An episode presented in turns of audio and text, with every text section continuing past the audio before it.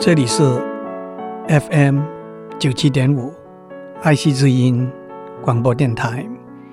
您所收听的是我爱谈天，你爱笑，我是刘总郎。不久以前看到一段新闻，说美国的人口大概在二零零六年的年底就要破三亿，那就是三百个 million。的大关了。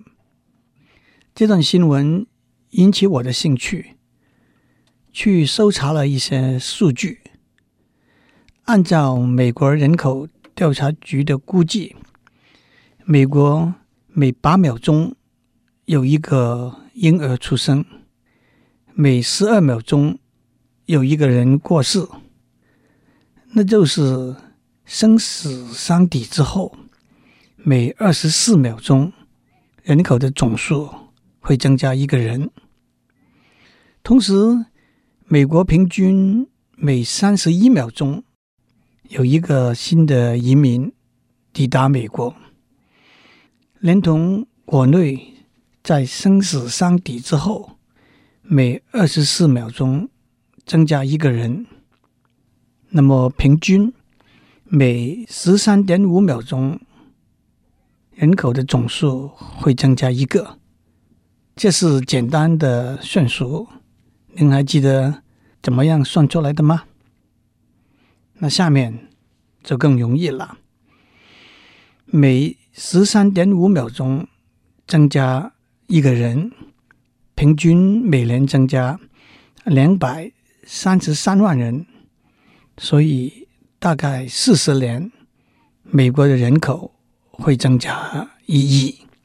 的确，美国在一九六七年的时候，人口到达了两亿，那就是两百个 million 这个数目字。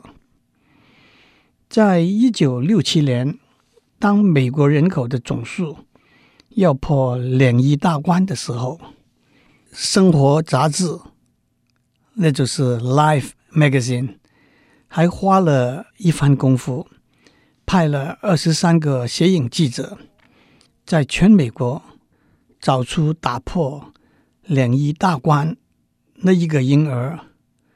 当然，这不过是一个大略的估计，不可能很精准的决定到底哪一个刚出生的婴儿是第二亿零一那个人。不过，他们按照若干统计学里头的规则，最后选定了一个在一九六七年十一月十号出生的男婴，他的名字叫做 Robert Ken Wu Jr. 吴肯。他的父母是在他出生七年以前。从中国移民到美国的这位吴先生，现在三十八岁，在哈佛大学毕业之后，现在是一位律师。他已经结了婚，有三个女儿。现在，美国从事人口统计的专家已经在估算第三一零一个美国人是怎么样的一个人呢？是本地出生的呢，还是移民？是白人、黑人、西班牙人，还是亚洲人的后裔？是男孩子还是女孩子？甚至他会受到多少年的教育？会不会在什么时候结婚？大概会有几个小孩？有人说，你刚刚才讲过。谁是第三一零一？那个人是没办法很清楚的去决定，别的问题更是没有办法去回答了。其实这倒不尽然，站在统计的立场，这个估计是按照整个社会人口的分布算出来的，它反映了人口分布的资料和数据。譬如说，如果本地出生的婴儿的数目大于移民入境的人的数目，那么第三一零一个人是本地出生的婴儿的可能性就比较高。从美国国内人口种族的分布，从其中每一个种族的婴儿的出生率的分布，也可以估计这个婴儿最可能是什么种族的后裔。至于婴儿的性别，大概是每一百个女婴就有一百零五个男婴，所以第三一零一个婴儿是男性的可能性。稍微高一点，这也是一个例子，说明统计学的用途和意义。让我趁这个机会，再提供一些有趣有关的数据。全世界的人口大概是六十四亿，人口最多的几个国家是中国十三亿，印度十亿，欧盟。是一半，美国三亿，台湾的人口是两千三百万，比台湾多的有南韩，他们有四千八百万人，加拿大有三千万人，比台湾少的有澳洲，他们有两千万人，瑞典九百万人，丹麦。五百四十万人，挪威四百六十万人。一个人口众多的国家，生产力大，消费力也大，但是需要的资源也多。所以用中国或者印度作为例子，有一个说法是：什么数目字乘上十三亿，都变成非常大。的一个数目字，什么数目字被十三亿除，都变成一个非常小的数目字。所以，如果每个人每天吃一包泡面，十三亿人每天只吃掉很多很多包的泡面了。反过来说，如果有一个固定的医药或者教育的预算，分给十三亿人，平均下来，每个人得到的数目就很少了。我也要指出，在许多经济、教育、社会各方面都发展的相当好的国家，像澳洲、瑞典、丹麦，他们人口的总数都比台湾少。也指出，我们两千三百万的人口是有足够的人力资源，朝一个文明进步的方向发展的。另外一个数据是人口的出生率，这可以用一个女性平均的子女的数目来表示。这个数目在美国是二点零八。也就是平均每一个在美国的女性有二点零八个子女，这个数目在大陆是一点七二，在台湾是一点五七，在日本是一点三九，在香港、澳门、新加坡，他们都是全世界最低的，只有零点九三。换句话说，在这几个地方，一个女性平均的子女的数目还不到一。大致来说，每一个女性平均子女的数目大于二，这个国家的人口是会在增长。例如，美国的总人口是在增长的。如果每个女性平均子女的数目小于二，这个国家的人口是在萎缩的，日本的总人口是的确有萎缩的趋势。呃，最后让我提出平均寿命这个数据：香港、澳门、新加坡呃，是全世界最高的，平均是八十二岁。日本是八十一岁多一点，美国跟台湾都是七十七岁。全世界最低的，竟然会低到三十三岁。一个国家人口的平均寿命，当然反映了经济、医疗、公共卫生。跟安全等等的条件，我想数目字我已经讲了很多了。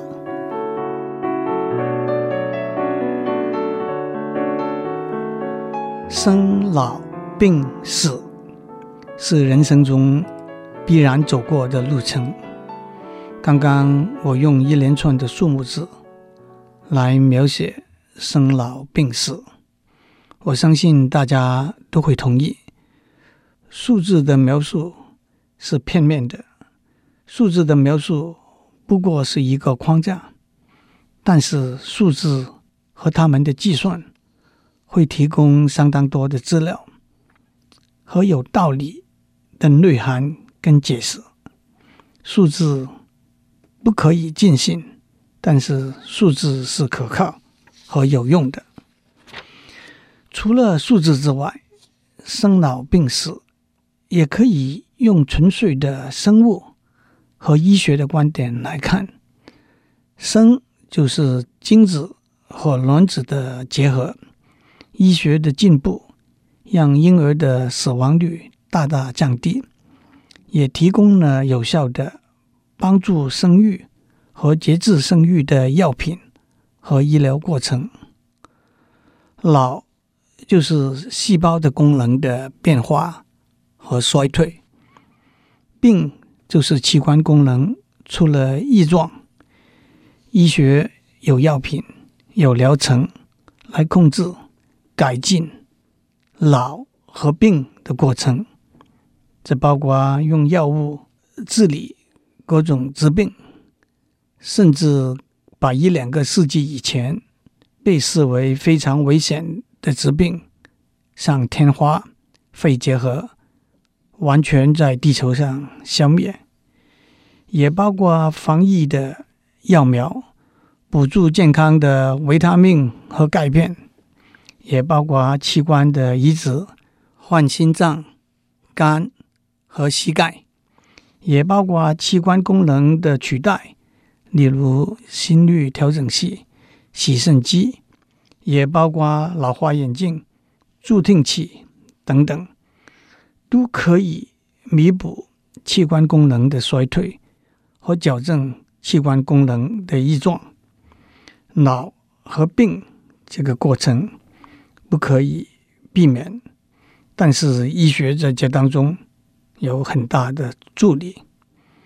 至于死，那就是器官功能的衰竭。走到尽头，生物和医学都没有办法再有助力了。生老病死也有非常广的法律和道德的层面。首先，药品和医疗过程的控管有严格、复杂，也有高度争议性的法律。跟道德的问题，堕胎、自杀、替病人安排安乐死，都是有非常复杂的法律层面。有些国家公民权的取得以父母的公民权为准，有些国家以出生地为依据，所以有许多人。为了取得美国的公民权，会跑到美国去生产。但是按照美国的宪法，美国公民出生在美国境外的儿女，或者在外国出生、移民到美国、规划成为美国人，虽然他们都是美国公民。但是不能选总统。多年以前，美国的国务卿 Henry Kissinger 是在德国出生的。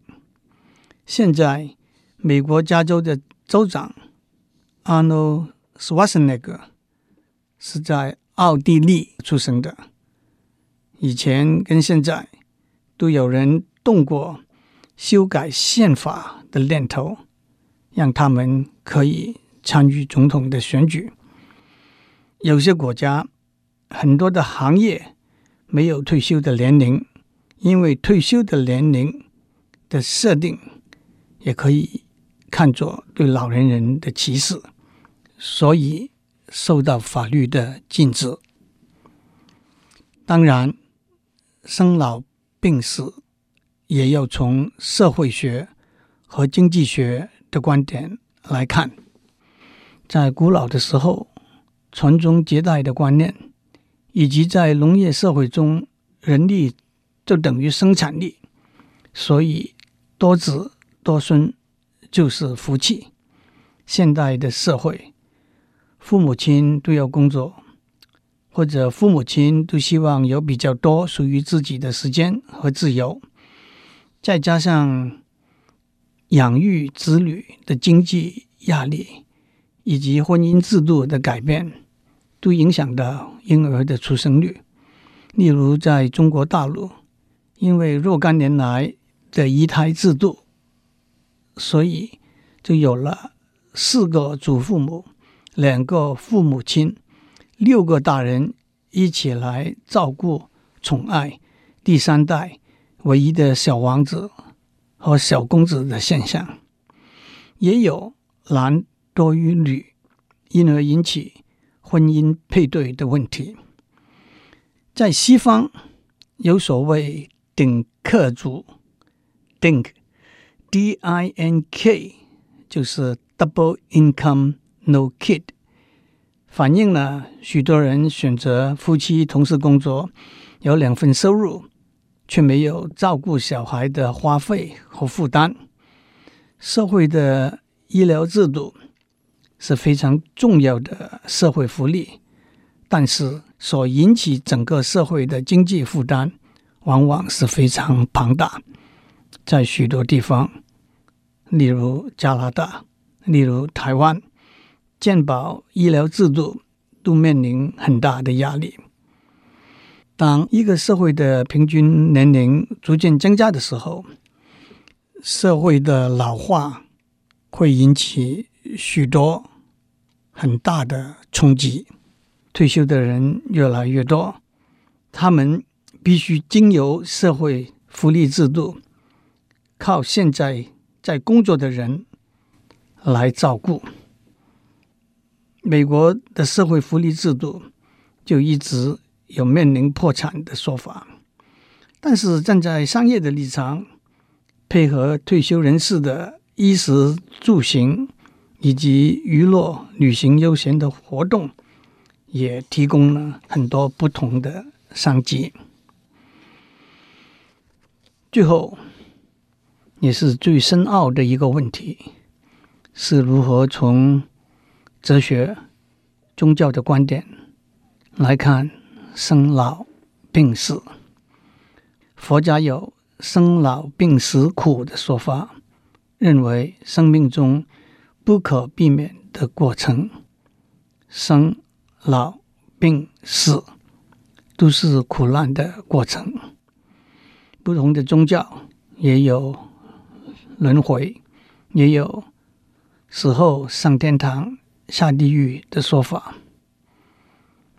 我记得马克·吐温 （Mark Twain） 有一句话，也说出了他的哲理。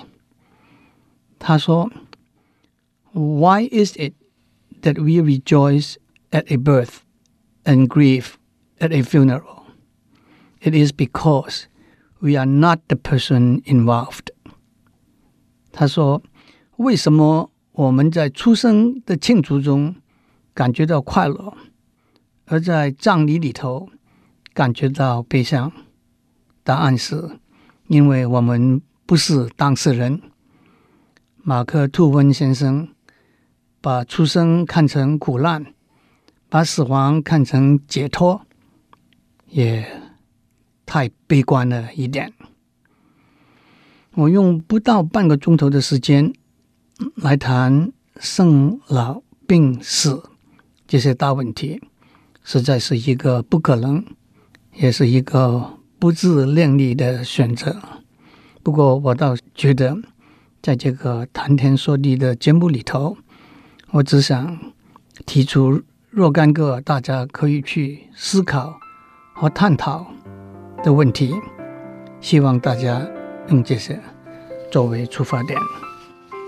祝您有个平安的一天，我们下周再见。以上内容由台达电子文教基金会赞助播出。